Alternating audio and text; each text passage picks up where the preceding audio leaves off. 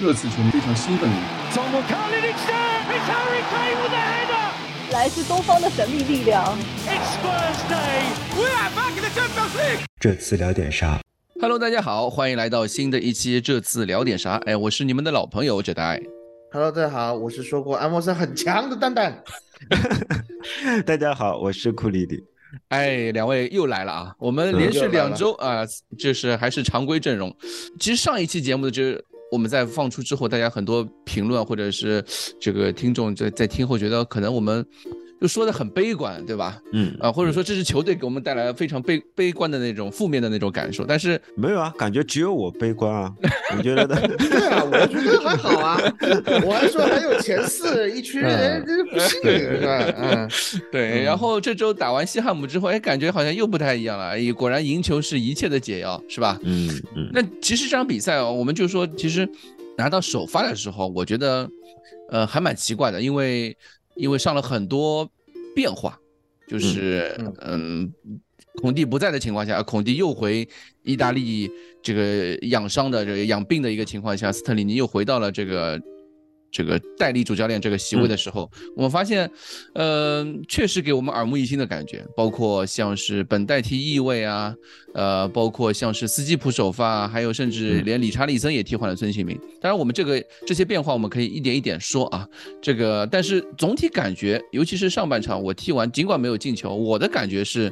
还是蛮蛮稳的，就是一套这一套，看上去有点像八后卫的这个体系，就是八名偏防守球员，纯防守球员。对，八名偏防守的球员，在面对西汉姆这样一支还是蛮偏身体的一支球队的时候，我们踢的在上半场踢的还算是，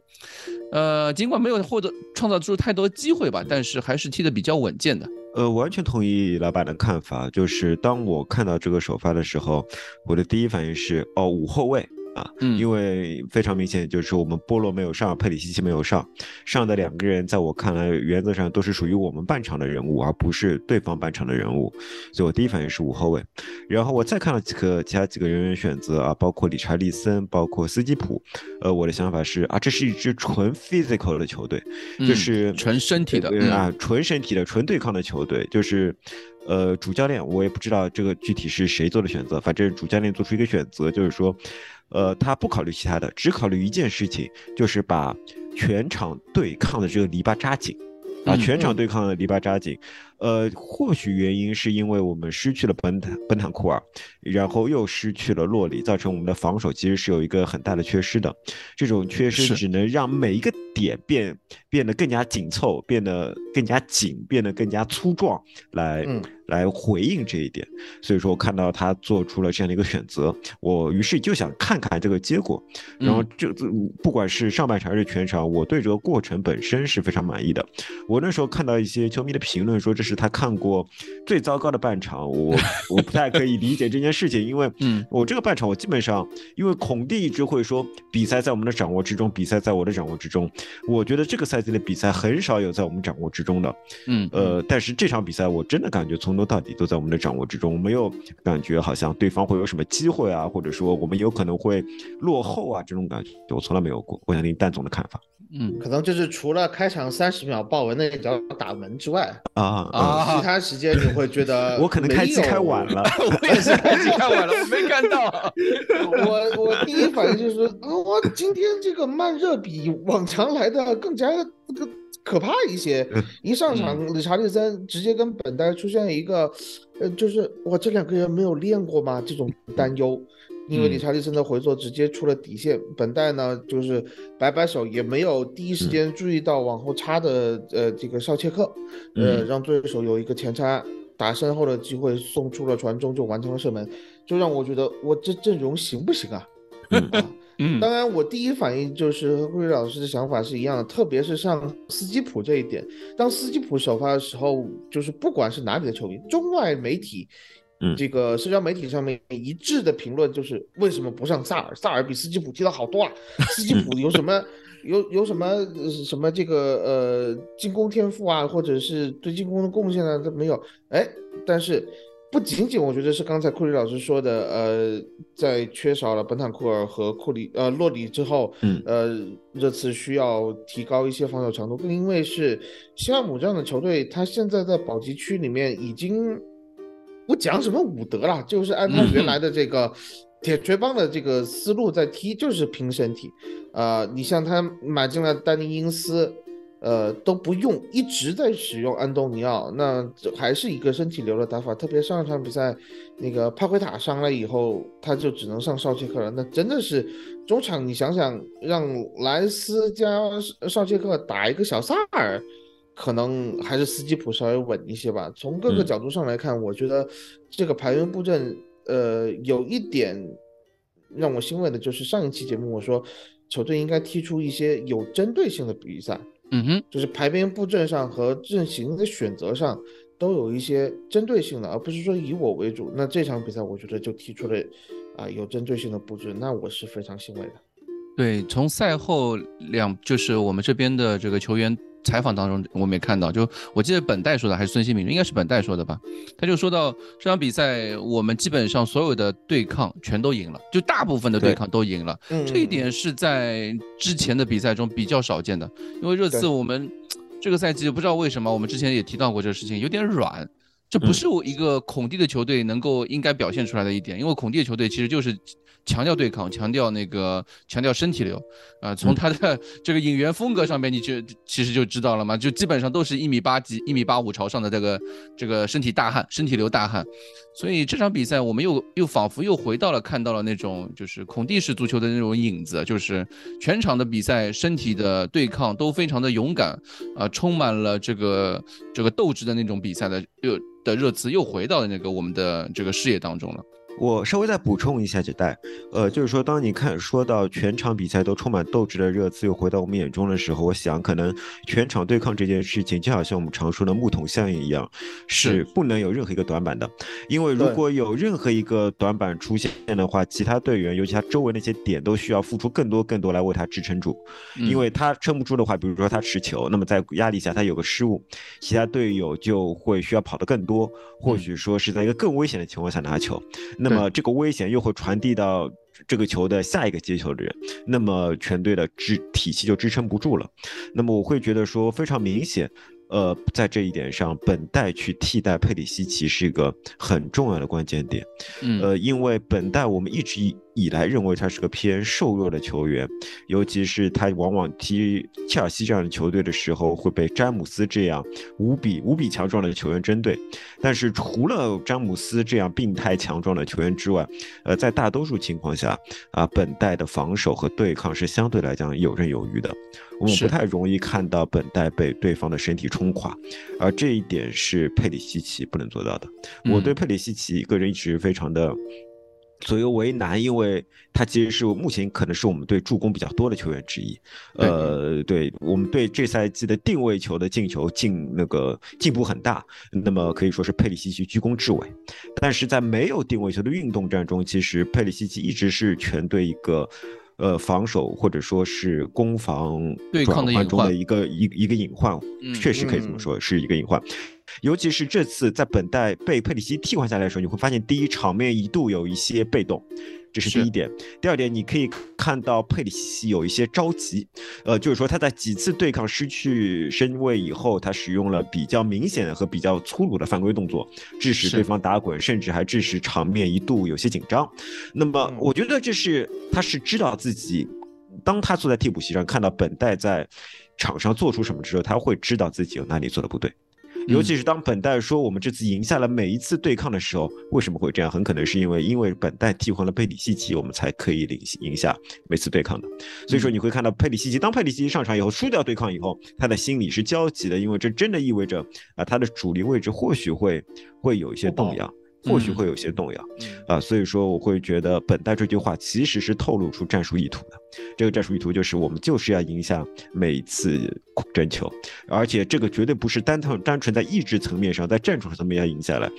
主教练做出了对应的布置，这个布置也帮助每个球员去完成这个任务。是的，没错，就这个左翼位这个位置上面，我我当我看到首发看到本代踢左翼位的时候，我想到了当年那场比赛，就是。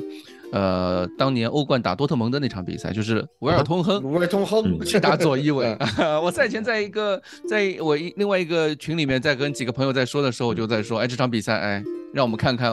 打左翼卫的本代能不能打有当年打维就是打多特的维尔通亨的那那样的表现。但是这场比赛确实啊，我们两个翼卫表现非常好。是的啊，本代我们刚刚其实已经说了很多本代的事情，他攻防两端的表现非常出色。第一个球也是由本代的非常出其出其不意的前插，呃，包括当然也也来自于霍伊比尔非常精准的直塞传球，啊，来完全就是造就了这个空间，呃，让最终让埃默森进球的。但是埃默森出现在那个那个位置上面，本身其实也是一种很让人惊喜的一件事情。对吧？我如如果或者或者说从那个球的开端开始看，其实埃默森那个球是由埃默森在后场罚边线球开始的。嗯，从边线球先给了罗呃罗梅罗，再给到这个呃门将，然后再给到朗格莱，再给到霍伊比尔，再给到直塞到了本代这边。这个一连一连串的传球之后，最后发现是由埃默森发起，最终是由埃默森完成的。我我我们不值得吹一下埃默森吗？呃，当然值得吹了，就是，但是我之前听节目，其实我们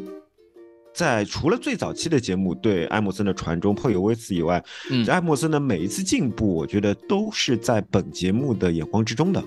包括我，我觉得我个人感觉艾默森至少有两次进化，第一次进化是我们突然会觉得艾默森在自己的半场是非常稳健的。嗯，就是他基本上是自己半场的王者，但是到对方半场的时候，当他在边线拿球，需要他做出一些传球或者说是向前拿球的选择的时候，他会显得非常无助。啊，这是他的第一步进步，就是他在自己的半场已经如鱼得水了，但是当他在对方半场的时候，他完全不知道应该怎么做，依然是这样。那么最近可能是在。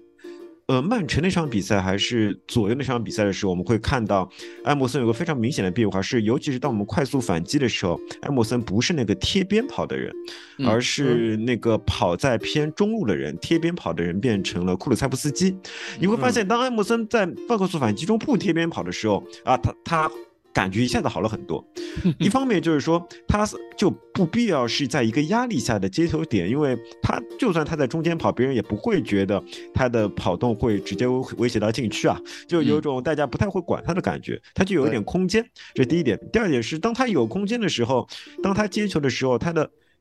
前呃左边右边前面和后面都是有人可以传的，他突然有很多传球点，就是说他拿球以后他不需要带球啊，他绝对不会不需要考虑我需要在对方前场带球这件事情，他可以在一次两脚触球中非常舒服的给到有空间的球员，而他其实虽然完全不会传中，但他传球能力不是很差的。就是你会拿住就行了，有时候 pass 啊，有一些对啊，外外脚背一弹呢，对，外脚背一弹，这些这些东西他都不差，这些东西他都不差，都传的还挺准的。所以说啊，这可能是为他量身定制的一个位置。呃，所以我觉得啊，他的表现好，一方面，但是这点应该不是我们第一次说吧？我记得之前蛋总也聊过这些东西。我就说打富勒姆那场球是周一的凌晨三点还是四点？嗯嗯，看那场球的人非常少。我说那场球的。看点就在于进攻看埃默森，因为埃默森 从那一场比赛开始，他就有了这个位置上的变化，他不再抱边跑了，他就是一个斜插，他就是斜插到甚至可以去当一个二前锋来用。嗯，在这样的一情况下，埃默森呢有很多的变化，就是一减少他持球，二增加了他身体对抗，他是愿意去做身体对抗的。因为他在防守中做身体对抗，他不吃亏。他去禁区对方的禁区里面和对方的边后卫，或者是甚至是中卫去做争顶的时候，他也是不怵的。嗯啊，像他打一些比较矮的对手的边后卫的时候，他是非常有心得的。嗯，他是敢于去做对抗的。这样的球员，我觉得现在对于安慕森真的是量身定制的一套。这个进攻的进攻的体体系，对，他就不再是一个，它不再是一个进攻上的一个刹车片，因为我们之前对于艾默森的那个那个印象实在太过深刻啊。他有两个印象我很深刻，一个就是他在前场四十五度角拿到球之后，立马不当前面有人的时候，他立马不知道该该该该怎么样，马上把进攻速度就是一个刹车片，他马上把球停下来，然后啊转头看一下思考。然后还是没什么，然后回传，然后回传，这是第一点。另外一种就是，当我们前场有机会的时候，他开始往前奔跑的时候，最终一个长一个传中，球不知道去到哪里。这个其实就是我们对于埃莫森之前进攻上面的一个进攻端的印象嘛，印象就是这个样子。但是你看嗯，就包括我记得那个 Alex Gold 今天就是这场比赛结束之后，他写了一篇这个赛后文章，他提到埃莫森的时候用了很很长的一段篇幅去去提到这一点。他其实在在形容埃莫森在进攻端的时候，他是用的这个词，他说是埃莫森在禁区外右路拿球的时候，就像一头聚光灯下不断奔跑的鹿。啊，这个形容点我就觉得很很相似嘛，就是他拿球的时候，你是不知道他的他到底想干什么，就可能作为球迷不知道，他的队友可能也是也是蛮队友应该是知道的，队友应该知道，对手不知道。对，手不知道。对，所以就是其实对于我们来说，就以前的埃默森就是这样一个一个印象呃，但是现在开始好像确实有一点点，我们说呃赛季初的时候，九月份的时候，他花了多少钱？八十万英镑去投资的这个阿什拉夫的呃资料啊，嗯学习资料啊，现在看起来哎花了那么长时间，现花了这个那也是不一样的。阿什拉夫的踢踢法跟埃莫森还是完全不同啊，呃是但是现现在埃莫森的这个进攻套路，我觉得就是肯定是孔蒂想办法的，嗯，或至少是教练孔蒂团队。对教啊练组肯定是给他有过讨论啊，或者是有过设计的，这一点是肯定的。不能说嗯他，我觉得他那个更多是一个身体方面的训练和一些这种可能反应上啊、平衡上啊这种这种精神训练也会有的。嗯呃，就是有人也说啊，埃默森这个一场论，对对吧？就是你你们就就就说的好，这一场踢得好，好，现在打了一个富勒姆了，打了一个曼城了，呃西汉姆首开纪录了。嗯呃，为什么我觉得埃默森现在这个变强啊，嗯，不是一时间的昙花一现，也不会说是说马上能够对方有一个比较好的针对性去把他给限制住了，因为他现在这个进攻点，如果大家仔细看的话，它的变化其实是很多的。嗯。它不嗯。仅仅是一个跑到位了以后，我拿球，如果对方前面有人来防，我再分出去，就有点好像是甩锅，但是他会马上进行很多的无球跑动，他还是会偶尔给库鲁塞夫斯基套套边，当他套边的时候，库鲁塞夫斯基就有传中一对一的机会。啊，对方是不可能不防他的套边的，哪怕知道他的传中稀烂，那好。套边了以后，万一球给到他了怎么办？他也不会就是说我一定要创造出空间去，呃，传中传中，对吧？我拿个角球，我的任务就完成了。他有时候拿球的时候，你会看到他非常坚毅的，就是哦，我知道了，这球已经杀到这个地步了，我就需要个角球，他就是冲着要角球去的啊。其实你会看到安默森踢到很多位置的时候，他在不同的这个区域接球，他现在思路是很清晰的。这点是让我很欣慰的。啊，就是呃套边拿角球，如果在中间接应的时候，他会看有没有四十五度传中的机会，或者是直塞让库鲁塞夫斯基切进去打一个呃小范围的配合。啊，然后自己会去做一个二点的保护，或者是说自己去追求很多很多的这个串联，包括和罗梅罗之间的串联，他其实作为一个点。把原来比较支离破碎、靠库鲁塞夫斯基一个人撑起来的这个右边，现在他连成了一片，就是因为起来了。嗯，对，有有埃默森的一个位置上的变化，而且他的对这个位置上的变化，其实踢的有一点如鱼得水的味道，帮助热刺现在右边的这个呃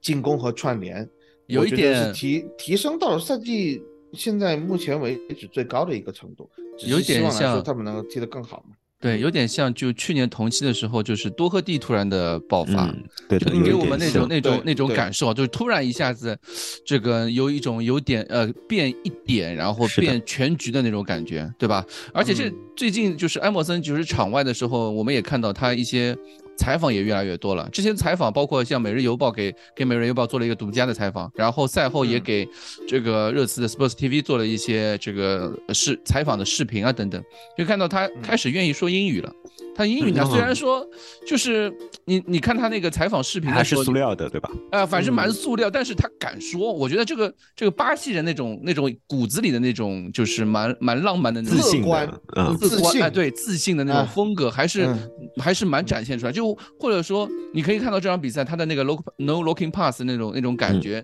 就跟之前的那种感觉好像又那么一点点，就比多了一些潇洒。有了自信之后，多了一些潇洒，就显得不是那么的 为了做这个 pass 而 pass，对吧？其实还是为了做这个 pass 而他 pass，就是为了他就是要陷一下。啊，呃，有朝一日对埃博斯的描述描述居然有是是有这这种词语出现，这那你也是可以的，对吧？呃，有一说一啊，上一次呃两个边翼位串联进球，我不知道，嗯，我记得对不对啊？嗯，就是塞塞尼塞塞尼翁和多多赫蒂吧？对，就是上个赛季快赛季末的时候做的一个事情了。那个时候多赫蒂和埃莫森你还记得吧？埃莫森当时也是嗯插入进去一个头球。其实我觉得这、这种这种战术风格的改变，他其实也是一步步来的。就是他其实从那个时候就已经开始知道他自己需要进入禁区，他需要往内路切，对吧？就是我应该是上个赛季，当时多赫蒂还在踢左路的时候，有一次是一个让埃默森有个头球嘛，我抢了，嗯也是赛季后半后半阶段的一个一件事情。对，所以我觉得，哎，现在埃默森踢出来，对于热刺来说，哎，尽管就是非常好的消息。当然肯定是一件非常好的消息，只是有点心疼波罗啊，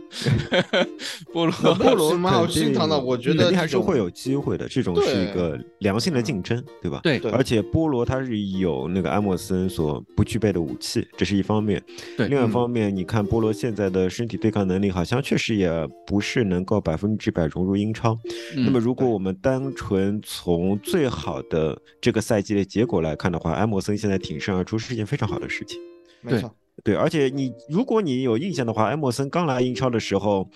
我防水晶宫队防的是七荤八素的，是被别人嗯打的，可能是找不着北的，就好像波罗的第一场比赛一样。所以我们大可不必就盖棺论定说波罗的对抗一定不能提升，波罗的防守一定就是第一场比赛那样。也不一定，我们既然已经给了埃默森那么多时间，我们也可以给波罗多一点时间。是。菠萝才打一场 啊，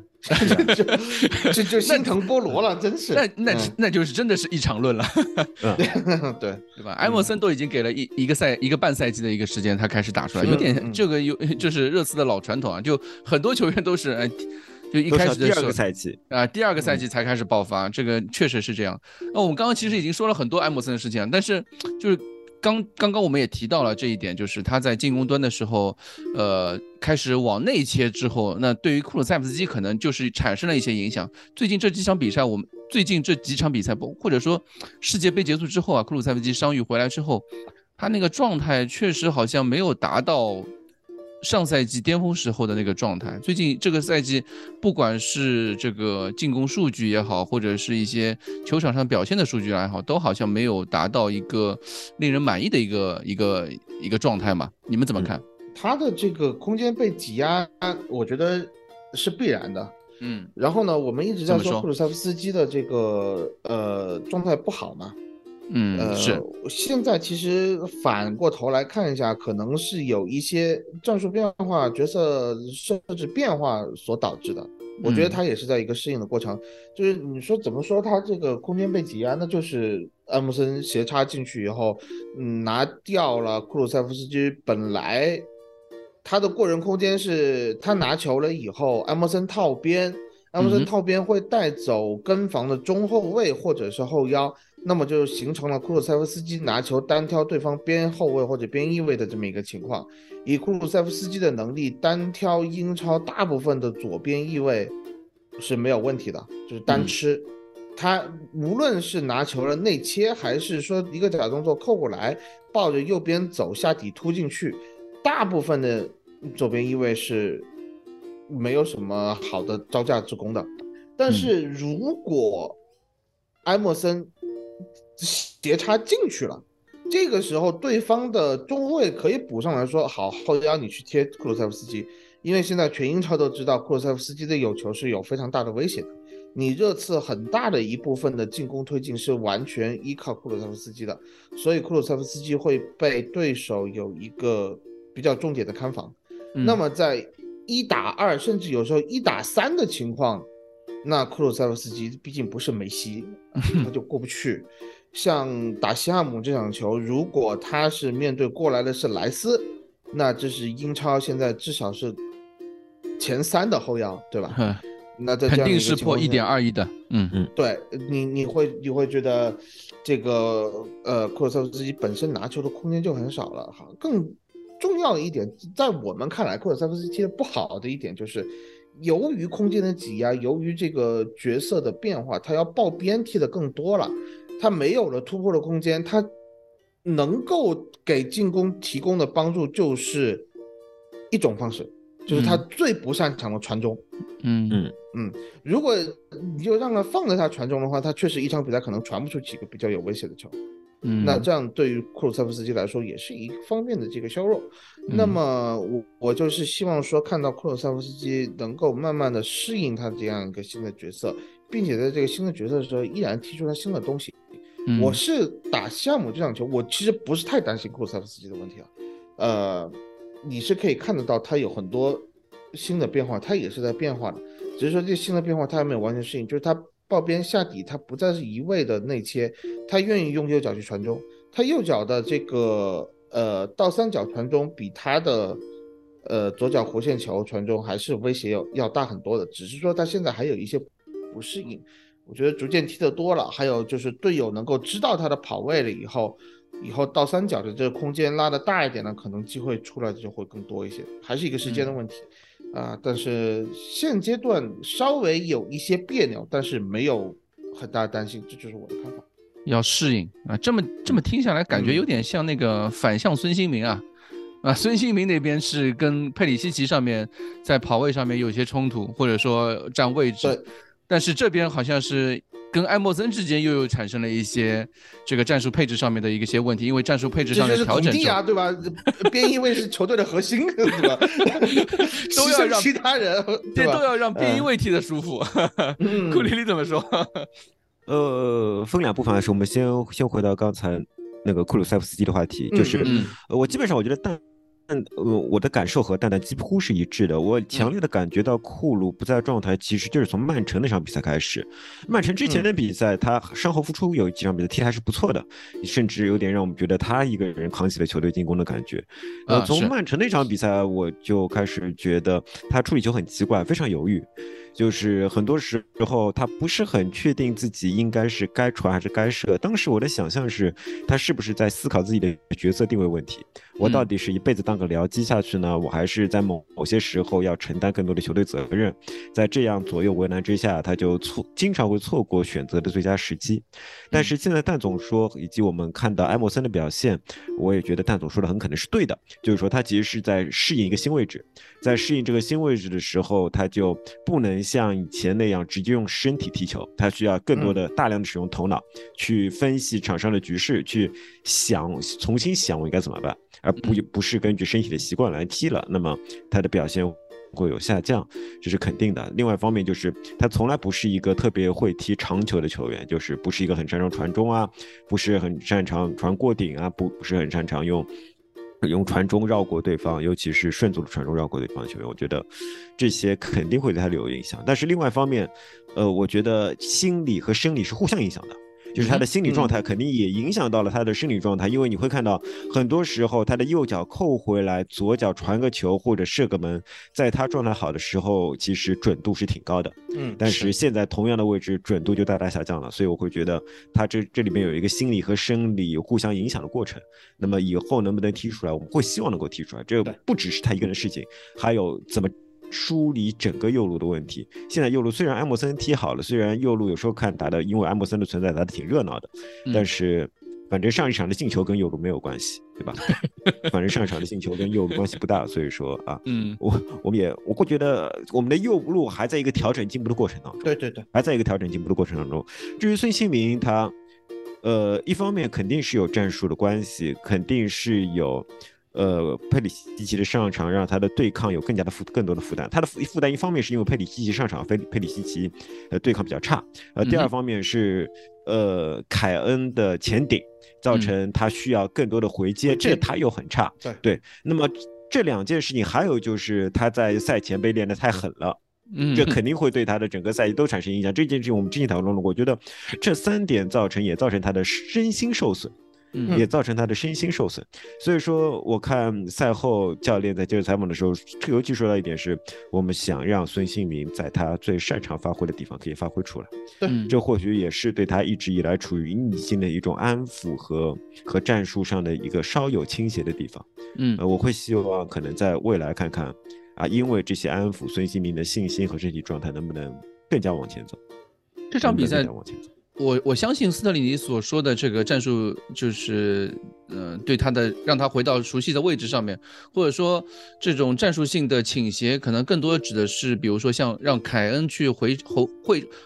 让凯恩去后撤，对吧？让回撤去更多的去做这这样的角色，而不是让孙兴民来承担这个角色。包括那个孙兴民那个进球，其实就是，当然这个球可能是呃对手后卫这个。顶球不干净，或者说在争抢的当中被顶球不干净的本质就是对对抗输给了凯凯恩。实在太强，你只能这么说。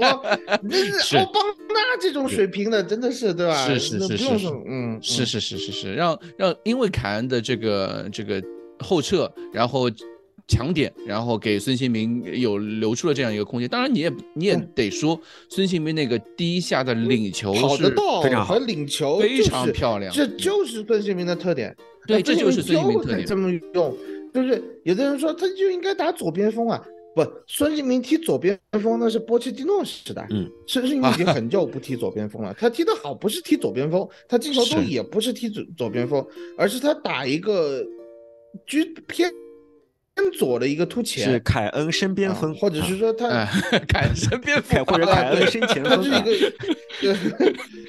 对对对嗯对，他他要这样子跑出来，你要不要让他去背身？他一背身就完蛋。嗯其实二比零之后，孙兴民还是有一些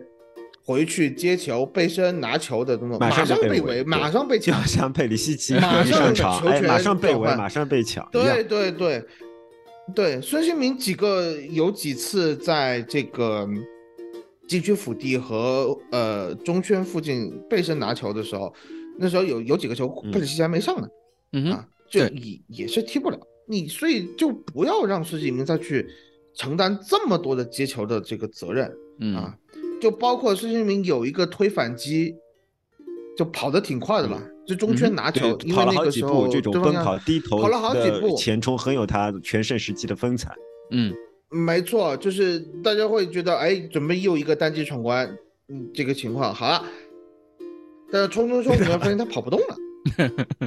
啊，你会发现跑不动，所以就是刚才库里老师说的非常对，就是说他的这个身心的疲劳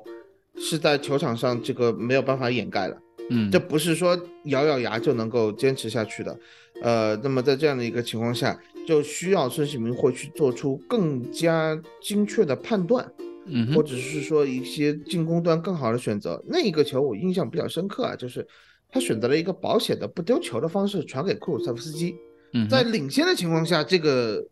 选择无可指摘。但是那个球，凯恩其实已经跑出了身后的机会。嗯嗯，那他就可能是状态不好，没有看到，如果或者说不够自信啊。嗯对他，我觉得他就是他就是埋头没有看到，或者说看到了他不敢传，因为那个球凯恩面前他的面前有两名西汉姆防守球员，这么一个情况。但是我觉得孙兴民需要会传出这种球，嗯需要在中路寻求更多的配合，而不是等到说我先把球交给边路，然后对方都收回来了，然后我们去打阵地进攻。热刺今年的阵地进攻是不行的，阵地进攻的套路是练得很少的，还是要抓住这种反击的机会。看看上半场就知道了嘛，对吧？？对对对，孙兴民现在整个状态，我觉得还是希望，嗯，凯恩能够多做出要承担更多。又又又变成我们最初的话题，就是对 凯恩还是得回撤，还是还是得回撤没有，还是办法。得回撤，没有办法。对对对，对，因为霍伊比尔这样的直塞一一个赛季你能看见三次，就阿弥陀佛了嗯。啊！这不是热刺现在能踢的惯常套路，你还是得以凯恩为轴，而不是原来的以佩里西奇为轴。以佩里西奇为轴这个打法实在是有点让我觉得，嗯，还在吃试佩里力不讨西奇，可能嗯但是多看他在后场的那些传球失误啊，就是嗯对对，真的有一点让人嗯，你会比较担心的。好久，而且他前场现在拿球了以后，这个赛季已经过一多半的情况下，你会发现佩里西奇在前场拿球的频率是下降了的。嗯嗯他要等朗格莱或者本戴维斯上来接他，他才敢进行下一步的突破或者是分球。那这对于热刺的这个本身就不是很强的阵地进攻来说，就更加雪上加霜。嗯嗯，是这么一个情况。对，当然我会看到另外一点，就是稍微说一下凯恩回撤这个问题。嗯呃，这场比赛上半场的时候我挺恼火的，就是呃，为什么？哎，理查理查利森是上的时候啊，凯恩就回撤了。啊，嗯为什么孙兴民上的时候凯恩就不回撤呢？嗯。我上半场没有看懂，在理查利森踢得非常糟糕的情况下，就是嗯。至少前五次拿球，理查利森是跟所有周围队友没有任何化学反应的，嗯，全部一脚球就回做给了西汉姆联的球球员，这让我觉得这理查利森也没什么，但是他搅和 搅和是非常强的，但是你让凯恩回撤了以后，你让他直塞。理查利森也追不上了，这速度不行，没有孙兴民的速度，没有孙兴民那种对化学反应灵。性啊，嗯嗯，没有那种灵性。呃，凯恩牺牲了很多，为了理查利森。那为什么其他的比赛的时候不能让凯恩这样牺牲一点，就为孙兴民跑一跑呢？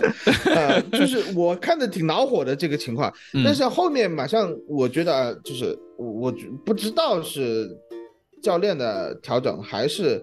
呃就是凯恩的球商牛逼，嗯凯恩就减少回撤了。我跟理查利森排排坐，两个人并排去给对方的中后卫就来做身体对抗，就是抱摔，就是抢头球，两个人轮流上啊。那这样虽然理查利森确实又没进球，又要被黑水货，对吧？呃，打了十四、十五场，英超了一个球没进，但是理查利森其实这场比赛我觉得很好的完成了他的首发任务。对，就是消耗对方的防守球员。嗯，对，而且而且他其实是有射门的啊，有射有射门，就是他有一些这种扛开对手的，呃，在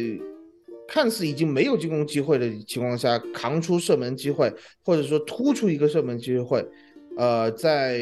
比如说比较狭小的空间范围内，在打阵地进攻的时候，你需要有人灵光一现的时候，理查利森还是有作用的。嗯，所以对，就就接着你的话说，就是他是进攻端完成了非常好这个任务。我是觉得就是说，呃，热刺在上凯恩、孙兴民再加库鲁塞夫斯基的时候啊，就是在前场的逼抢呢可能不太够，就是因为凯恩和孙兴民两个球员，因为就包当然也和我们的中后场有关系啊，比如说我们嗯。在侧翼要上佩里西奇的时候，孙兴民没有办法压得特别特别靠前，因为孙兴民如果压靠前的时候，你佩里西奇一定要跟上。那佩里西奇嗯跟上，那又有可能就是说他有跟跟上就回不去了，有可存在这种可能性。所以我觉得在这这一点上面来说，热刺上这场比赛上理查利森，其实和我们之前说的这个上八后卫的这个整体的这个战术体系还是有关系的。我们就要在全场去让西汉姆踢的不舒服。那如何让西汉姆踢得不舒服呢？这不仅仅是从这个我们中后场都是肌肉棒子开始的，我们连嗯前场都要塞满肌肉棒子。是的，但在对对对在这个时候，你你想，就是我们前场只有孙兴民、凯恩和理查利森，呃，呃库鲁塞夫斯基这三名球员的时候，嗯库鲁塞夫斯基是没有办法拿掉的。孙兴对拿不了民和凯恩，他不能，只能做因为选择他可能是他在创造力和对抗能力上，呃，没有人可以代替他。对，就是在我们的想象中，波罗或许可以比他送出更准的、直接的传中，对但是如果上波罗的话，波罗的对抗肯定是比库卢差很多的，以及另外一些小球的衔接上，我们也也猜不到。在这种情况下，你上库卢肯定是一个最稳的选择，他仍然是前场最有创造力的球员。对，就除了凯恩以外。而且还这场比赛正好赛前的时候，正好又透露出另外一个数据，正好正好在呃，就是我也看到，就是天空体育那边发的，就是关于前场进攻球员的压迫能力啊，就全英超嗯排名第一，库鲁塞夫斯基。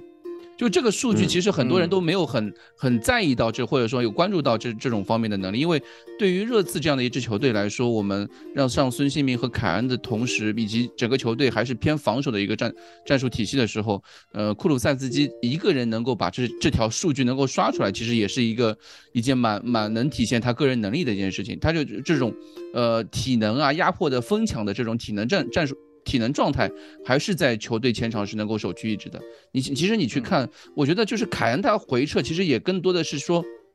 让理查利森和库鲁塞夫斯基两个人去搅和，去在面对对手后卫后卫拿球的时候，包括门将拿球的时候，这两个人可以去轮番的去逼抢，因为你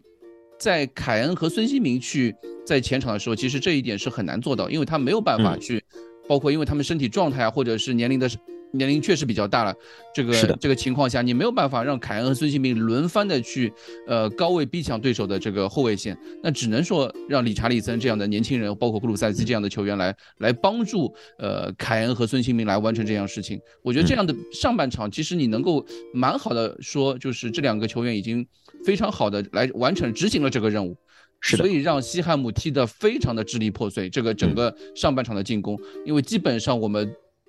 非常长的一段时间里面都是压在对手的这个三十米线在进攻。虽然说这个进攻创造力非常差，但是理查利森这个贡献基本上就是做到了。我觉得从这一点上面来说，它的功能啊，就是在让凯恩回撤，它的功能就是让凯恩回撤，让凯恩不需要去和嗯对手的后卫去肉搏，而让理查利森来担当这个角色，去抢低一点，抢这个去做高位逼抢的这些事情，让，凯恩可以更自由的，对吧？对，让凯恩更自由的去拿球，嗯这是一，这是我觉得在理查利森上场的时候，热刺就是之前的这个战术体系上面里里面里面不具备的一点。我觉得，所以我觉得我们很之后可能在一些这种比赛这种。面对呃对手身体流啊，或者是这种这种风格的比赛球队的时候，我们会越来越多的看到理查利森的一种一种发挥。当然，我觉得，当然我也相信，就是像蛋蛋之前说的，就是理查利森在于热刺的这些凯恩啊，包括其他球员的这个配合上面，确实还欠缺一些火候。他和孙兴民和凯恩之间的这个配合是完全不能比的。但是还是年轻嘛，就像就像这个埃莫森啊，或者说像库鲁塞夫斯基一样，他们最年轻是他们最大的这个优势，他们还有时间去更好的去融入这个体系。但是呃另外一方面就是说，佩里西奇确实年纪大了，我我很担心他这个赛季可能就是在这个热热刺的可能有有可能是最后一个赛季了，他可能就因为他嗯签的合同也就两年嘛，对吧？包括下个赛季乌多吉，不会最后一个赛季，他还要带一年乌多多吉的。嗯，我觉得还有塞塞尼翁季。因为还有塞塞尼翁嘛，塞所以尼翁下个夏季可以就可以卖啦，还塞塞尼户翁啊口？本呐，你这户口个再来个本换一个嘛。换一个嘛，对吧？加点钱换一个户口本有什么不好呢？对吧？对呃，但是你刚才说这么多，其实我还是有一点担心的，嗯因为理查利森的这个前抢，嗯你不能孤立的来看，那是不能孤立的来看，都是是他一个人的这个。呃，表现的怎么样？一定是因为你的边卫是本戴维斯，嗯。所以说又说回来了，一定是一个有上下往返能力，嗯。在防守端注意力高度集中的这么一名球员。佩里西奇让我比较不满意的一点就是，当然我认为佩里西奇责任心没有问题，就是世世界杯一场一分钟好像都没有休，嗯。佩里西奇。是的，对，回来以后，现在呃塞尔尼翁又伤了，塞尔尼翁之前的状态也不好。那普里西奇这个赛季，呃，确实是比较劳模的，踢的比较多。是，在他打欧冠的时候，我没有看见过他有这样的问题。但是最近的比赛，包括输曼城客场输曼城那场球，嗯呃，普里西奇这次被打爆。嗯呃，这场打西汉姆，你会发现有很多球他注意力不集中，他会可以拿到了球，他觉得我少跑一步，让这个球出边线也行，结果对方跑了比他多八十几分钟的那个库法跑上来把球给截掉，继续发发动进攻，他就急了，又去犯规。你会发现佩里西奇现在，嗯，对于拿球的这个主动意愿不是很强。嗯。那么在这样的情况下，他的防守是比较消极的，他没有办法完成就是我们希望看到的热刺有比更多一些的这个前场逼抢。如果是让佩里西奇的话，嗯，这个是打不出来的。但是那么在但是没有关键就是的情况下，对啊，就是因为没有在没有塞塞塞尼翁，塞尼翁现嗯现在问题就很大了，就你就只能靠本戴维斯一个人。对啊，你就对，你就只有本戴维斯，然后，然后左中翼位你就只只呃左只有左中后朗格莱卫你就只有朗格莱，嗯 那这其实对于整个球队来说，现在的这个隐患是很大的。就是我们当嗯单从打西汉姆这场比赛来说的话，对踢的是很好，但是同时看到了未来的比赛。会有一些能不能还踢出这样的一些对隐患其实是很大的，隐患能不能够解决，其实说句比较难听的话，还是得看佩里西奇的身体状态的调整和他自己的这个意识上面调整。呃，这个赛季热刺能走到哪里，在现在大范围受伤的情况下，可能这个生死权要掌握在佩里西奇的手上。我还以为生死权掌握在戴尔手上。哎，那也不是不行，是吧？也不是不行。我之前就想说，不行。现在这支热刺，他缺兵少将的状态，没有本坦库尔，然后没有洛里，但总还说热刺有很大的希望可以打进前四。那只能说戴尔是名非常优秀的中后卫。哎，其实你去看哦，所有的数据统计软件，嗯，就包括什么我们熟知的什么 SofaScore 啊，或者是那个呃 Foot Foot Footmore 吧，对吧？啊，Footmore Footmore，嗯，对，这些还有什么 WhoScore 啊，这些数据都是热刺后防线数据分数最高的是谁？就是戴尔，甚至超过了罗梅罗。罗梅罗在戴尔面前不不也是。不是因为他争顶多嘛，他他去抢安东尼奥这样子，就是如果对方打热刺的防线只有一套方式的时候，嗯。嗯，呃，戴尔是不怕的，就是戴尔他只要你不要让他 CPU 烧起来，对吧？那他是可可以的。对 你你不要让他去打伊伊西纳乔这种有变化的球员，他还是可以的。他他他就是他主要就是智商不够，对吧？就是如果选择一下多 CPU 会烧，对吧？只要不让他 CPU 烧起来就可以。对他运行不了这么多程序，同时对走不了多线程。这就是说，戴尔他不是一个有就是欧冠欧冠区球队的这个这个水准的中后卫，他就是西亚姆现在什么位置？倒数第三，倒数他就是十八，他就是打他就是打这样的球队，他可以，他他就是这个水平，好吧？啊，没办法。其实我们主要主要是靠谁？就是这支后防线现在，嗯呃，就是还是罗梅罗啊，还只能靠罗梅罗，对吧？还是罗梅罗，有罗梅罗和没有罗梅罗的热刺真的是。嗯，真的是天差地别，呃，有罗梅罗以后，你会发现戴尔这边的这个压力其实是少了很多的。嗯，呃，还有就是罗梅罗的这个推进，真的是不是不是超塔根加的桑切斯几条街的问题，是几个宇宙的问题。我觉得真的是罗梅罗在场的时候，其实我觉得有一点啊，你因为你刚刚说进攻方面，其实我更多是想说防守方面，因为有罗梅罗在场的时候，戴尔呢，他可以专心他做他自己想做的事情，或者说专心做他想做什么更更有优势的事事情，比如说他能做的事情，不是他想做的事情。对对对对，连 这都要黑他啊！行，就是讲道理，客观对讲道理的嘛。嗯，戴尔，我觉得最大的问题是什么？戴尔最大的问题就是受伤太少。戴戴尔一伤，你绝对可以说哇啊，真真真的是有戴尔没戴尔，绝对是两个球队。呃，你想象一下，就是朗格莱踢拖后，对吧？或者或者桑切斯，桑切斯踢拖后，嗯，坦甘加踢拖后，像不能踢拖后，这画面太美，我不敢想象。嗯 对，所以我觉得就是说，罗梅罗在防守上面的优势就是，或者说防御他在场对于热刺的后防线的这种作用，其实就是他把。他能做的大部分的工作都做了之后，剩下的很少的部分，像剩剩下为数不多的工作，让朗格莱和戴尔去完成的时候，你会发现，哎，这两个球员还蛮稳的，还可以的，可以的。就只要不要让他们 CPU 超载，对于就有有罗梅罗在场的时候，他们就可以就可以体现出这一点。他们是一支啊，在罗梅罗的领导之下，呃，可以够得上那个。英超四强的那一支后防线，对吧？这这两个是属于这种，在罗梅罗的领导之下可以够得上。嗯，但是再换其他人，像桑切斯啊，像坦甘加，就是就是罗梅罗也带不动，对吧？啊，嗯嗯嗯，对，罗梅罗只要不要黄牌，这场比赛其实他也没有黄牌，没有拿到黄牌，其实就是一个非常大的一个胜利了，对吧？好，嗯，踢人了，不是踢自己人，对吧？啊，这张球，对，啊，不是踢对方，是踢自己人。哎，所以，呃，还有最后一个点嘛，就是这场比赛，其实我很想吐那个 VAR，就是上半场那个手球啊啊，太不可思议了，不可思议。这个，呃，蛋蛋你来说呗，这个拿过裁判证的人，啊，这个球。从哪个种角度来说，你告诉我，哪种角度来说都是点球啊，对吧？只有西汉姆可能是已经成为这篮球队了，或者说全员可以守门，因为他拿着这个伦敦碗，嗯，对吧？就是伦敦的象征，他现在所以呃要保护他，连续两场比赛做出就是呃场上球员做出扑救动作啊，上一场比赛打切尔西的，少切和这场比赛的。呃，这个克莱尔，我只能说裁判对西汉姆联的这个标准是拿的非常准的。一碗水端平啊，嗯不管面对哪一支伦敦死敌，他们的这个顶球都是不判的。是一种历史的公正性，对吧？是对对，你你只能这么说。但是我现在非常不能理解的一点是哈，嗯上个赛季末的时候强调了一下，你裁判不能够只单纯听从 VAR 的说法就做出判断，而是你自己有疑问的情况下，应该到场边的这个显示器去嗯自己重新回看，然后做出判断，因为应该是在场的主裁判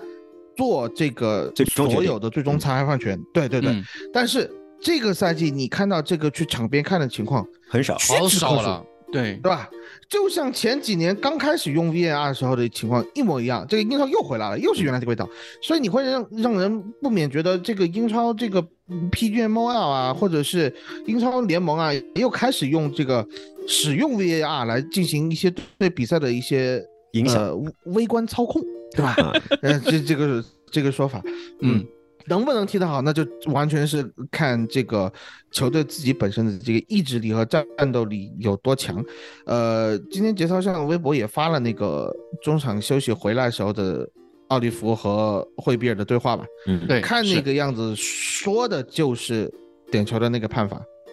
对，因为两个人都在那比手，嗯。都都都都都在说这个手是怎么放的，然后这个麦克奥利弗非常专业的，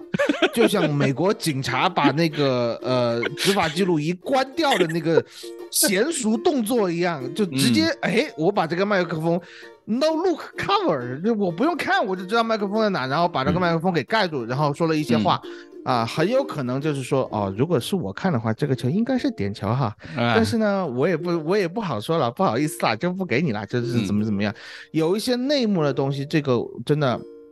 我觉得球员和裁判心知肚明，嗯是啊裁判是最清楚的，但是我希望球员们不要受太大的但你影响。说他内幕为什么就嗯是会发生在西汉姆身上呢呢？对，为什么是西 汉姆呢？对啊，没有办法理解，对吧？就是，我觉得我有时候会觉得是不是就是大家都是人啊，就是啊人会发生一些事情，就是有些人也懒懒得跟他说话。那那么有时候会不会是一个 VAR 的他的他能控制 VAR 的裁判和场上裁判关系不好，对吧？那么这个就是 对吧？嗯然后就是当他做出一个决定的时候，场下裁判会觉得说。哦，我懒得跟你吵，对吧？那你说什么就是什么吧，对吧？又或者说怎么样，对吧？就就不说了。这种情况在我们我觉得在工作中也是时有发生的。呃也是有可能，因为嗯或者就是说他这个 VR 裁判他就是懒，他就是说嗯，他本来就是说他可以详细的描述这个过程，因为你裁判看不到回放嘛。嗯你裁判自己在场上站着的时候，你看不到回放，你自己也不能说我脑子里头闪回，那你这个时候就需要 VAR 裁判去做进行一个详细的介绍，这是一个什么情况。结果这个 VAR 裁判可能就说没有手球，对，然后就说你再说一遍没有手球，他就是 就就人的本质就是复读机，就就完了，就这样，那他没有办法，对吧？但 VAR 的不就是让我们能看得非常清楚，这是一个有意的手球吗？这个我说到底哈也很奇怪，就是为什么这个人他会觉得这个为为什么会这样做，对吧？就啊是、对。你就只能只能说这这个，我真的觉得他这个呃 VAR 这个在在他那叫这个 Close 工具公哎园，嗯。他那个地方，我觉得后面是不是都总有一把枪顶着一些 VAR 裁判啊？某些比赛就是说这球不能这么吹啊，嗯，这球不不要不要告诉他啊，就就就就这个情况，我就觉得这是一个呃非常黑幕的事情，没有办法理解。希望多少年以后有个英超解密啊，告诉也。不一定是是有一把枪顶着，对吧？也可能嗯是其其他呃其他的一些诱惑、啊，就技术不行，呃，没有，我我倒是我这件事情我是这么想，就是因为嗯结合之前那个谁啊，是李梅森吧，对吧？对李梅森对对，划被划线那个是，被裁嗯被那个 PGML 直接开掉了。因为我嗯我在想，是不是 VAR 里面的这个这些裁判都是相对资历比较老的一些老裁判，就是像李梅森这种，他他在球场里面他就是执场上执法已经退役了，但是他还能在 VAR 里面这个有房间里面坐着。那他可能就是说，呃，相比场上的执法主裁来说，他可能哎有有一种倚老卖老的那种感觉。对，嗯我已经跟你不是不是说了这种事情，不是？但是嗯。你看最这场比赛好像是大卫库特，大卫嗯，库特是年轻裁判，就是他是哦。换着来的，他不是所有的退休啊。裁判都不，他是换着来，就是比如说大卫库特